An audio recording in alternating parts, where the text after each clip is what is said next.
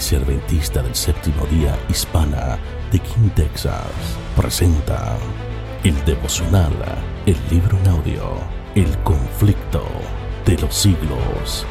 Bienvenidos a un espacio de meditación donde su corazón será lleno de esperanza.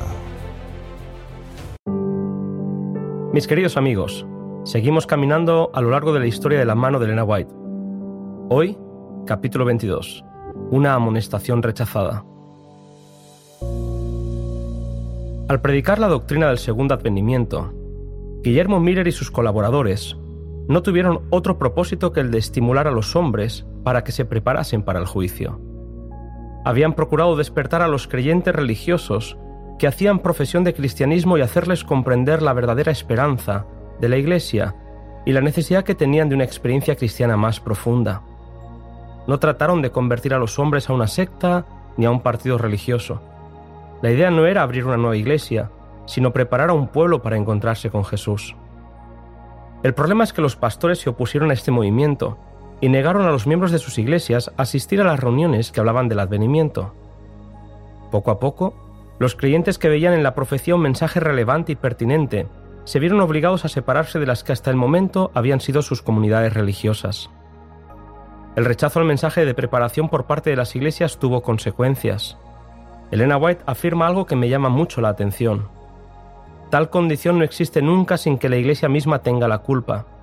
Las tinieblas espirituales que caen sobre las naciones, sobre las iglesias y sobre los individuos no se deben a un retraimiento arbitrario de la gracia divina por parte de Dios, sino a la negligencia o al rechazamiento de la luz divina por parte de los hombres. Es triste que los hombres se empeñen en conservar las formas de religión sin que éstas tengan piedad vital. Comportamiento, pero no transformación de corazón. Apariencia, pero no verdadera conversión.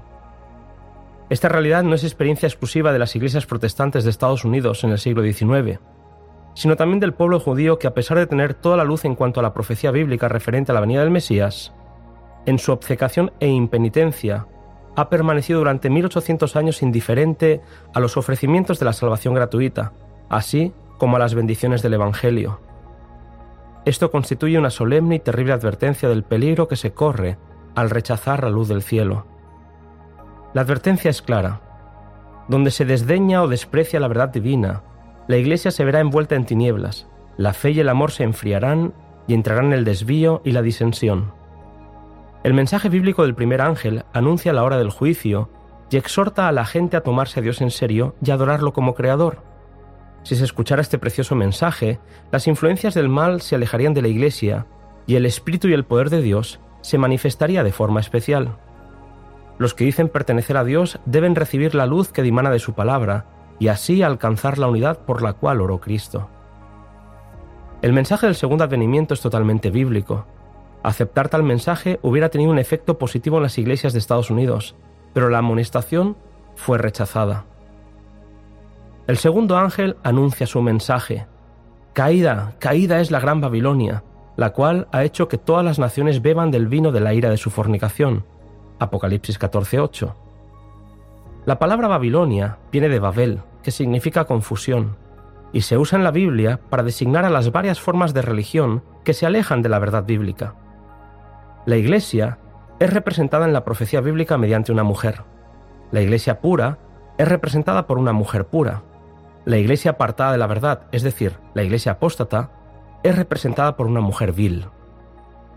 Es importante recordar que en la Biblia, la relación entre Cristo y la Iglesia es representada mediante la imagen del matrimonio. Una mujer infiel es la que rompe con el voto matrimonial, la que sustituye la verdad bíblica por la tradición.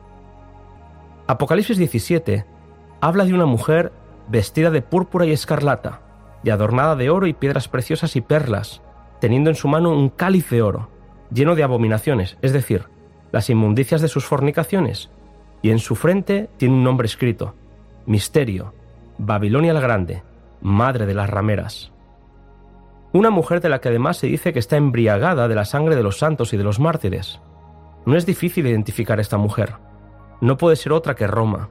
La púrpura y la escarlata, el oro y las piedras preciosas, y las perlas, describen la magnificencia y la pompa de las que hacía gala la arrogante iglesia romana. una iglesia que ha perseguido a los discípulos de Cristo y se ha aliado con los poderes políticos del mundo. Se dice de Babilonia que es madre de rameras. Es un lenguaje fuerte. Estas hijas siguen en mayor o menor medida las enseñanzas o tradiciones de la madre.